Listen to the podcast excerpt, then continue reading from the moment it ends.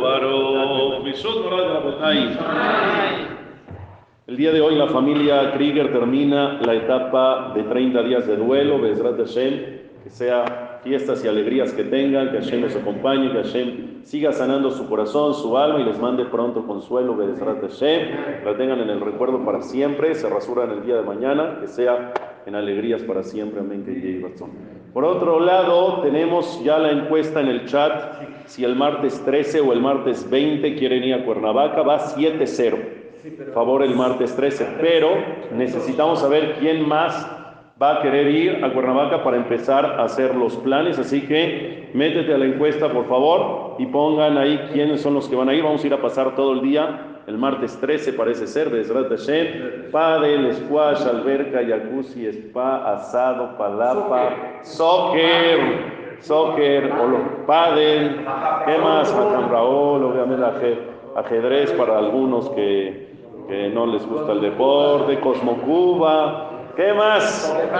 ¿Qué les puedo explicar? La pasamos de maravilla, tobogán, Bezrat Hashem. Ok, nada más para que se vayan apuntando todos los que van a ir, para que empecemos a planear cuánta comida comprar, etcétera, etcétera. Buen día.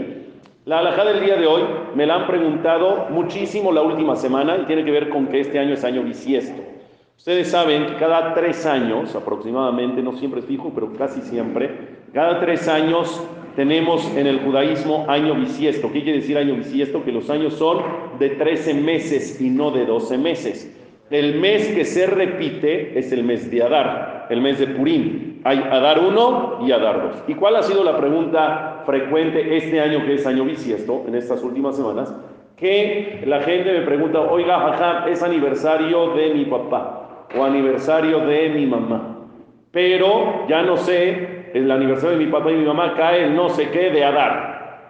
Pero no sé si se conmemora en Adar 1 o en Adar 2. Cuando no es año bisiesto, pues no hay pregunta, es en Adar y en Adar. Pero cuando es año bisiesto, que se repite el mes de Adar, hay Adar 1 y Adar 2, ¿cuándo tengo que subir al Sefer? ¿Cuándo tengo que ir a la visita al Beta Jaim? ¿En Adar 1 o en Adar 2? ¿Qué opinan ustedes? ¿En el 1? Así lo dijeron nada más como para ver si latino. ¿O tienes algún argumento? ¿Eh? Es que es justamente al revés, muy bien. El repetido es el 1, el original es el 2. ¿Por? ¿Cuándo haces Purim? El 14 de Adar. ¿El 14 de Adar 1 o el 14 de Adar 2? El 14 de Adar 2. Quiere decir que el mes real original es el Adar 2 y el que se repite es el primero, el Adar 1. Por lo tanto, escuchen bien cómo es la halajá para los sefaradim, los ashkenazim es diferente, pero para los sefaradim es así. Si la persona que falleció, falleció en un año que no es bisiesto, nada más hay un Adar. Cuando sea año bisiesto su aniversario, va a conmemorar la familia el Adar 2, porque es el verdadero. En el 1 no conmemora nada. Pero si el año en el que falleció la persona fue año bisiesto y falleció en Adar 1, porque ese año que falleció habían dos, y falleció en Adar 1, ¿cuándo conmemora cuando llega año bisiesto?